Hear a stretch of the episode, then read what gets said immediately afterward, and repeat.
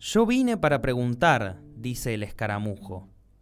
Que todos podamos contar la propia historia es lo que sana y repara. Porque la luna es blancura que engorda Saber no puede ser lujo. Te invito, invitamos, poder decir por la 101.9 FM al toque. el escaramujo es de la rosa y del mar. Yo vivo de preguntar, saber no puede ser lujo. Yo vivo de preguntar, saber no puede ser lujo. Llevamos más de dos semanas desde que el ministro de Seguridad de la provincia de Buenos Aires, Sergio Berni, alertó sobre la existencia de cocaína adulterada. Esa que fue la causante de la muerte de 24 personas y de más de 80 intoxicaciones graves en la provincia de Buenos Aires. Mientras la justicia continúa buscando a los responsables, un mar de preguntas nos asaltan como ciudadanos y una realidad que muchas veces tal vez nos pasa desapercibido, esta vez no nos deja mirar para otro lado. Más de dos semanas pasaron desde que la noticia saltó a los medios, pero lo que no pasó y continúa y no se detuvo y tal vez no se detendrá es el calvario que padecen las familias y cercanos a una persona con adicciones, ni por supuesto el calvario que esa misma persona atraviesa. ¿Sabemos realmente lo que significa convivir física y emocionalmente con una persona adicta? O más aún, ¿sabemos lo que implica convivir con una adicción? con el acecho permanente de la mentira, con la expectativa permanente de una recuperación, de una salida de la esclavitud que nunca llega.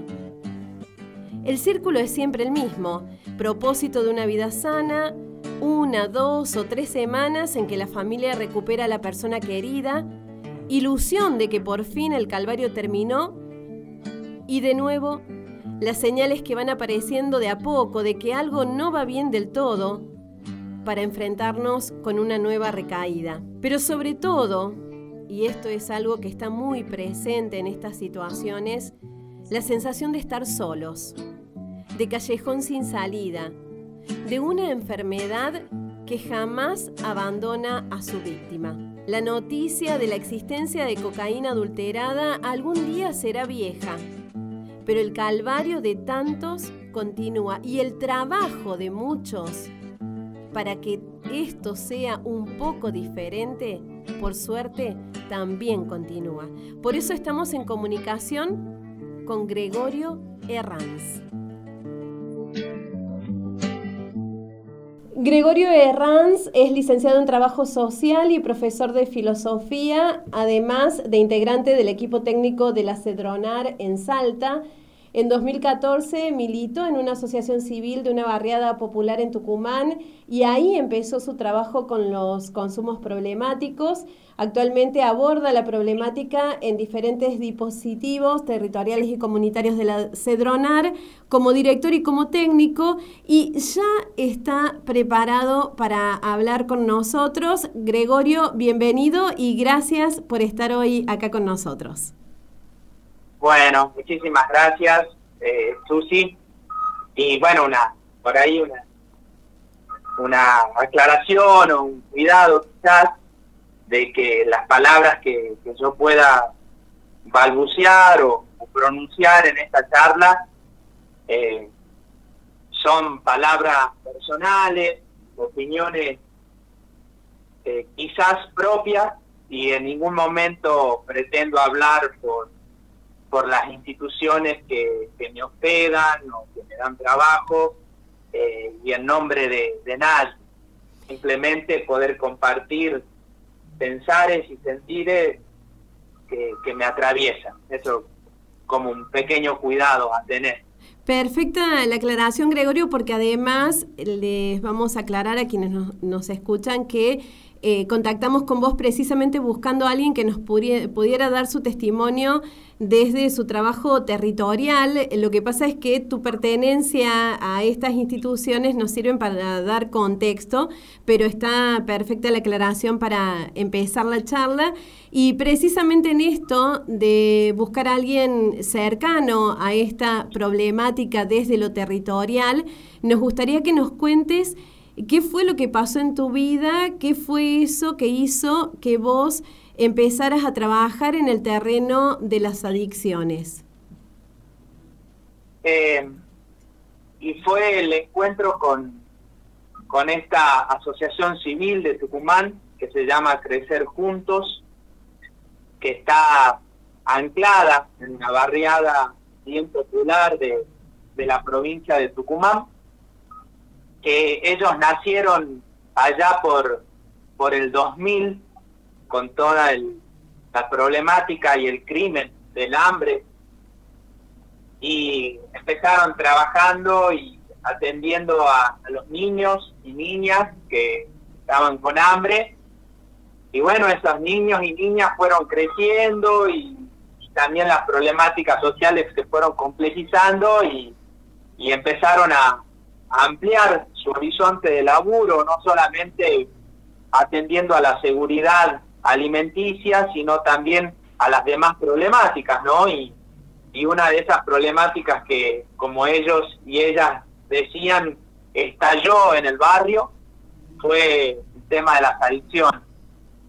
Así que bueno, ahí al meterme a laburar codo a codo con, con ellos y con ellas, eh, bueno, era la realidad que vivíamos.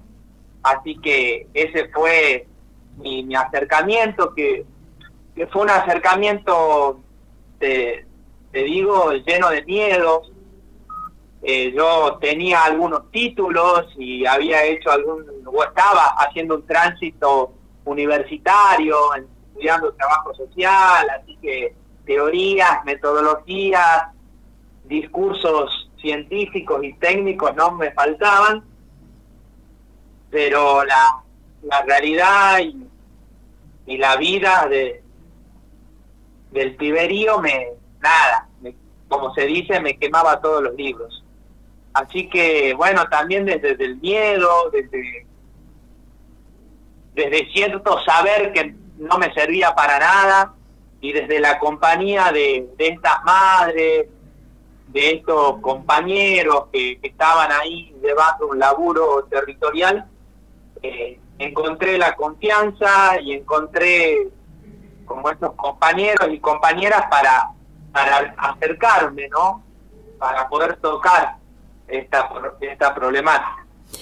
Si tuvieras que describirnos el escenario que encontraste y que fuiste transitando, Imagino que el Gregorio de ese momento no es el mismo para nada que el que está hablando ahora con nosotros, pero eh, acercarnos a ese escenario, sobre todo por esto de que hay tanto prejuicio y tanta idea hecha sin conocer de cerca las situaciones. ¿Qué nos dirías? Eh, sí, viste como que el escenario, tal como vos estás diciendo, Susi, ¿no? Casi que el problema principal no, no eran las drogas, si bien era y es un dolor, un dolor social.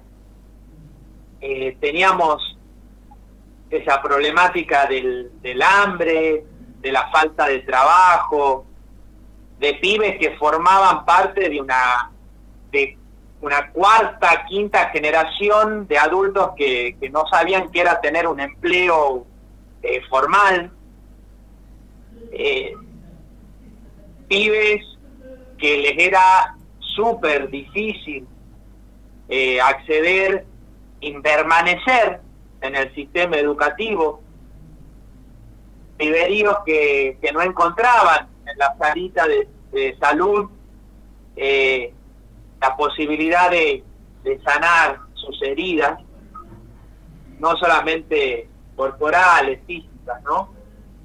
Entonces, como que había todo un, escenario complejo de, de, vulneración de derechos, de olvidos, de descartes, que bueno, que nos hacía pensar cómo propiciar procesos de participación protagónica, de, volver a, intentar con el Tiberío eh, el ejercicio de una ciudadanía eh, plena, ¿no? Entonces armábamos asambleas, eh, armábamos encuentros, hablábamos convivencia, armábamos redes entre distintas comedores y barriadas populares, y aún en esas redes intentaban cuidar, sostener, eh, había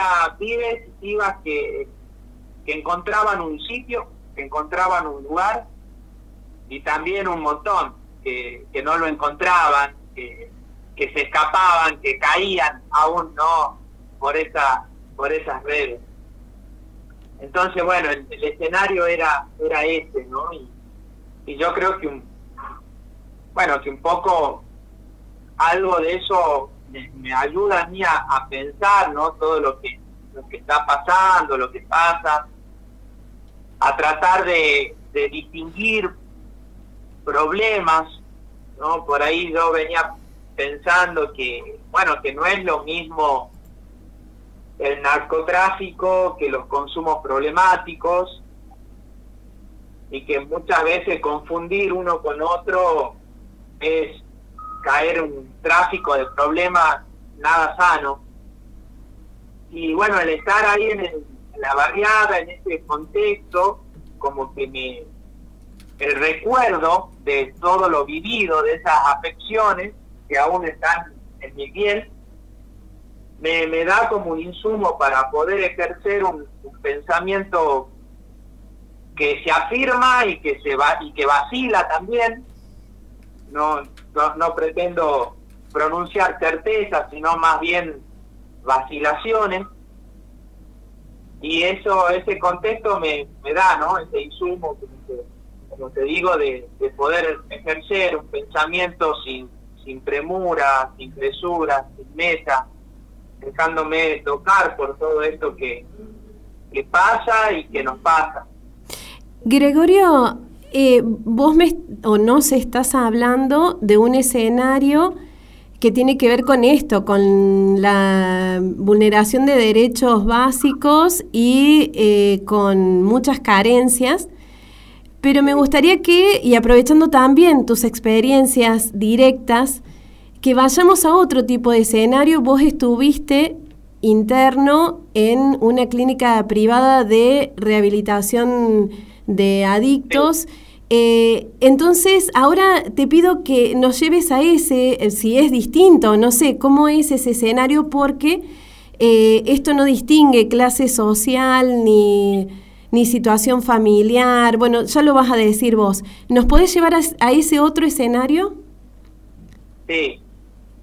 Bueno, a veces uno tiene la, pretensión de, de que encerrando en, en un lugar, incluso con la mejor de las intenciones, ¿no?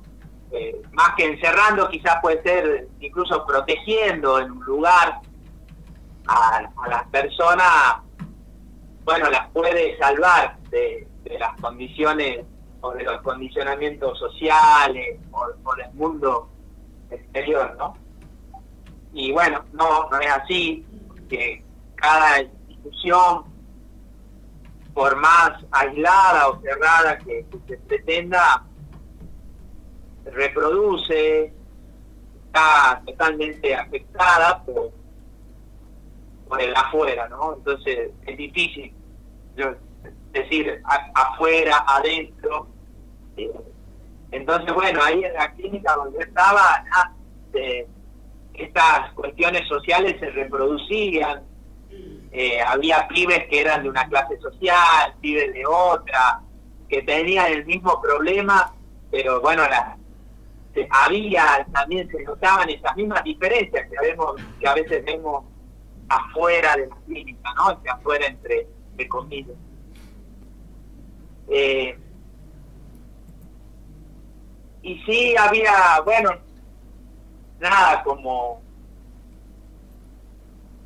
como intentos de, de limpiar, de purificar, pero que también a veces eh, fracasaban, ¿no? Porque no, pues no se puede trabajar solamente una cosa o solamente por dentro, digamos. Hay que trabajar el adentro, el afuera, atender la complejidad. Eh, entonces, bueno, esta, experiencia de la clínica también me ha, ayudado a ver otras cosas y también a, a comprender que si son necesarias la, la multiplicidad de dispositivos.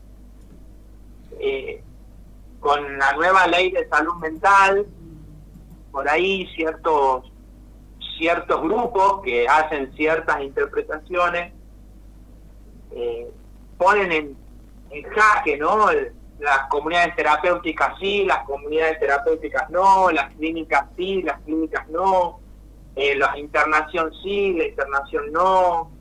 Eh, y a mí me parece que, caer o, reducirnos en esos binarismos de blanco y negro, de bueno y malo, de sí y no, eh, son a veces más discusiones de técnicos, de científicos, de académicos, y, no de del piberío, de las madres, de las familias, de las barriadas populares que, que sufren el problema mucho más que, lo que sufrimos los técnicos. a mí me parece que ahí hay, hay algo ¿no? que necesitamos pensar eh, de, la. Bueno, como es una temática compleja, la complementariedad de los dispositivos, de las clínicas, de las maneras. Eh, me parece que ahí necesitamos una, una más amplia disposición de los técnicos a, a poder encontrarnos entre las diferentes maneras de abordar una problemática que, que trasciende una única receta o una única manera. Te voy a hacer una pregunta que es re difícil de contestar para todos. ¿Ves posibilidades de que una persona adicta pueda volver a tener una vida saludable? Sí, sí, sí, sí. ¿Por dónde va el camino? Y el... Bueno, yo tiendo a, considerar que no sé si hay como una sola vía, ¿no? De, el camino es por aquí, no creo que no, no, no me animo a decir eso. Eh, pero sí, sí creo por mi esperanza, por mi terquedad, por mi confianza en, en cada humano y en la humanidad, de que de que todo proceso de sanación es posible. Y creo que ahí hay una sanación singular, personal, de cada quien con su propia historia, con su biografía, y también complementaria a esa sanación personal hay una sanación colectiva, una sanación social, eh, que a veces, bueno, van en tiempo y en forma paralela, diferentes, a veces se encuentran, y la verdad que cuando se encuentran eh, tienen una potencia única. Pero bueno, creo que sí, y creo que los caminos son singulares y colectivos. Para cada persona un proceso, una manera, una forma y como sociedad la necesidad de, de ciertos cambios, de ciertas decisiones que, que son decisiones políticas, económicas, sanitarias, educativas, de seguridad. Creo que va por, por esos dos lugares, ¿no? Hay un aspecto que también es muy complejo y que tiene que ver con esta situación cuando una persona es adicta y es lo que eh, lo rodea, los allegados, las familias. A mí se me vienen palabras como impotencia, soledad, abandono, que es lo que me ha tocado ver en situaciones como esas. Sí.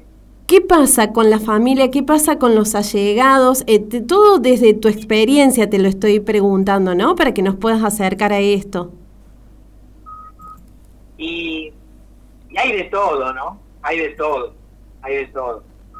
Eh, sin duda que la adicción en cualquier persona, en cualquier sensibilidad, no es únicamente un problema personal e individual. Muchas veces una persona con problemas de, adicciones es un síntoma de un sistema familiar, de un sistema barrial, de un sistema social que, que, que termina manifestando sus heridas, sus traumas, su estrés, sus dolores ahí, ¿no? Eh, entonces cuando uno trabaja con, con alguna persona en situación de consumo problemático, eh, sabe que tiene que trabajar también con, con la familia, ¿no? Y ahí encontrar familiares que, que no quieren saber nada, pero no en una indiferencia del no me importa, sino tal como vos lo estás diciendo, Susi, es una, un dolor, ¿no? Una impotencia más que una indiferencia. Eh, y hay personas que pueden atravesar esa impotencia y empezar a hacer cosas y otras que no, porque también se juega su propia biografía y su propia historia familiar eh, en eso. Entonces, bueno, es una... A veces uno peca de, decir demasiado complejo, ¿no?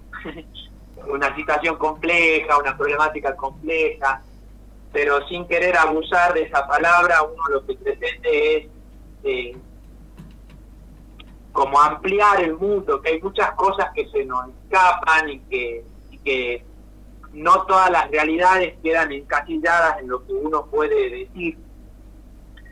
Pero bueno, sabemos que es necesario trabajar junto a la familia, junto a los afectos, junto a, los amigos, ¿no? Muchas veces en algunas situaciones eh, la red terapéutica de, una persona adicta, digamos de así, no, no es solamente su grupo familiar y a veces son un grupo de amigos o un grupo de trabajo.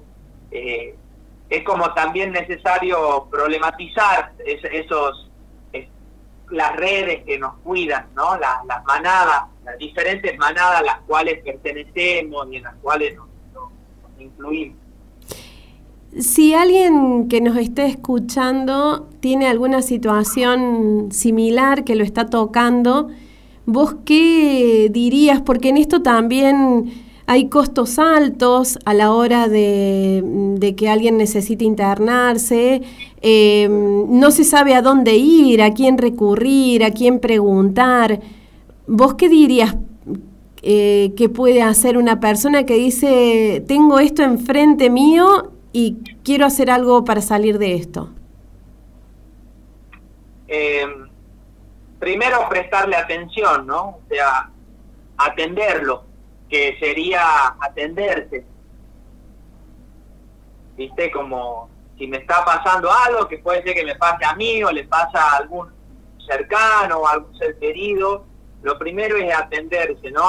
Viste que los de la Cruz Roja nos, nos enseñan que, que antes de ir a rescatar a alguien, veamos si que nosotros no estemos en peligro, ¿no?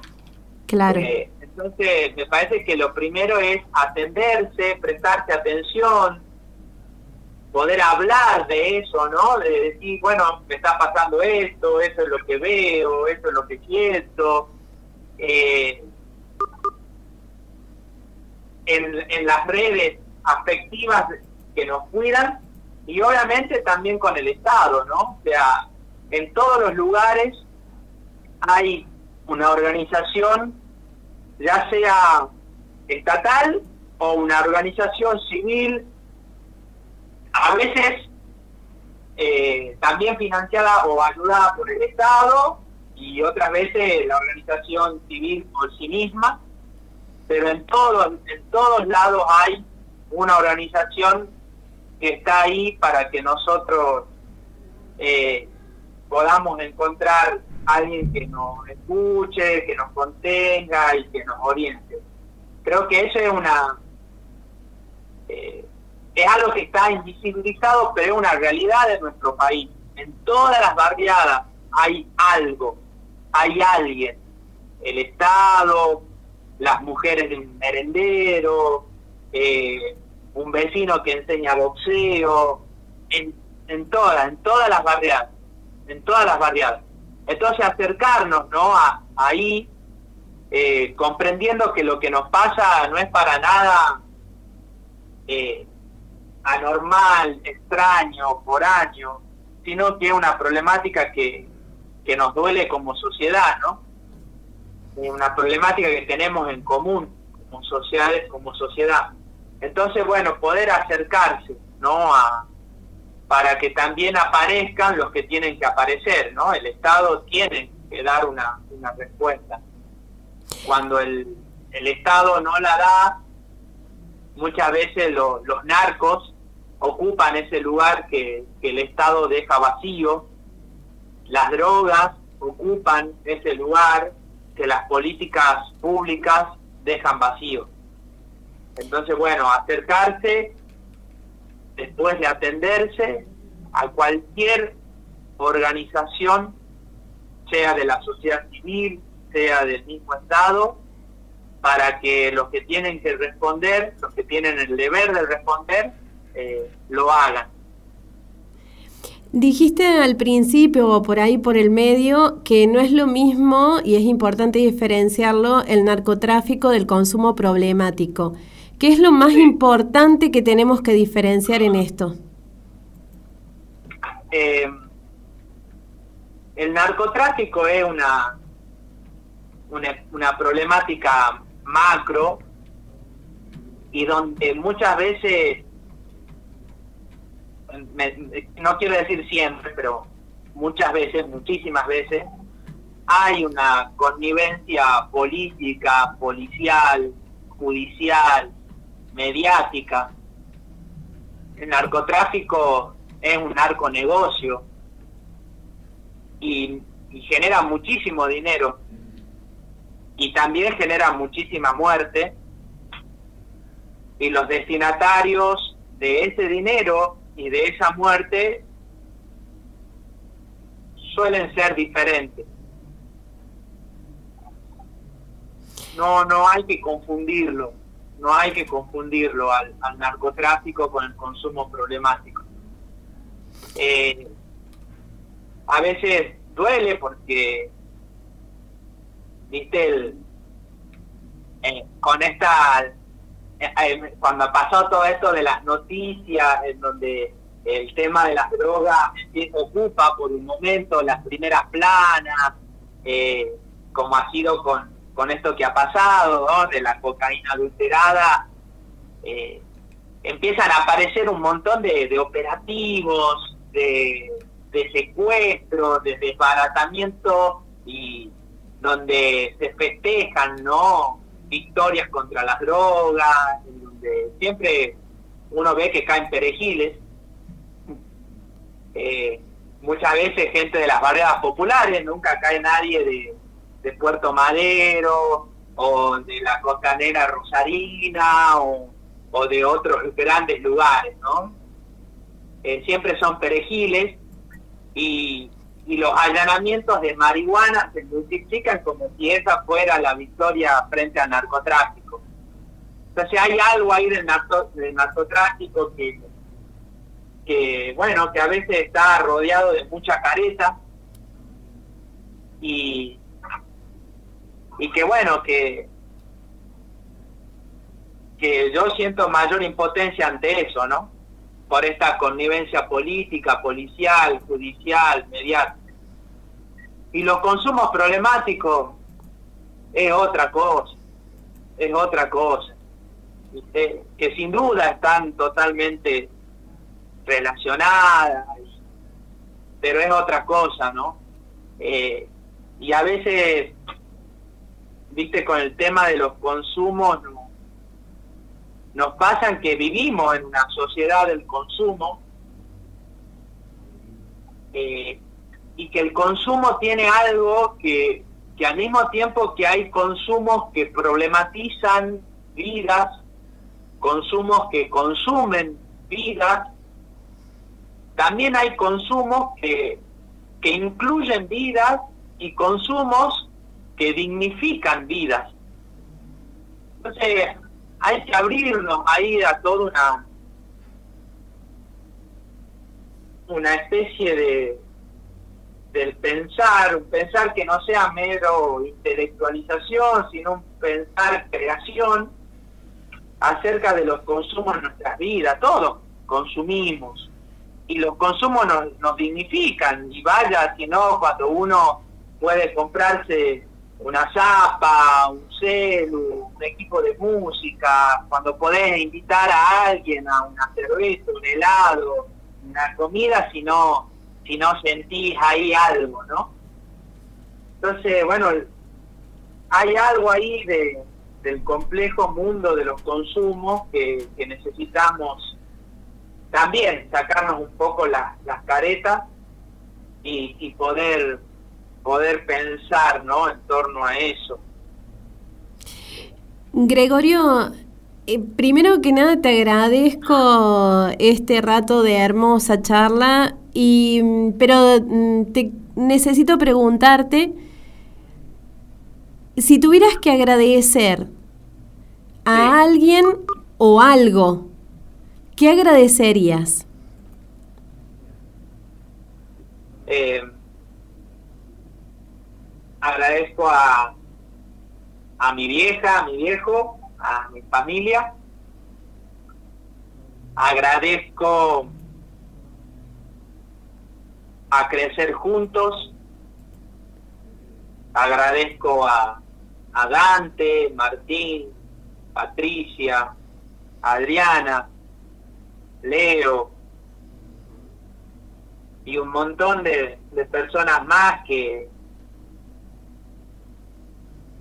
que han hecho que y que hacen que yo vaya no sé, no sé si decir transformando, pero que no me quede quieto, que no me quede fijo en un único modo de pensar, de sentir, de actuar, sino que, que me, me encuentre en devenir, en búsqueda,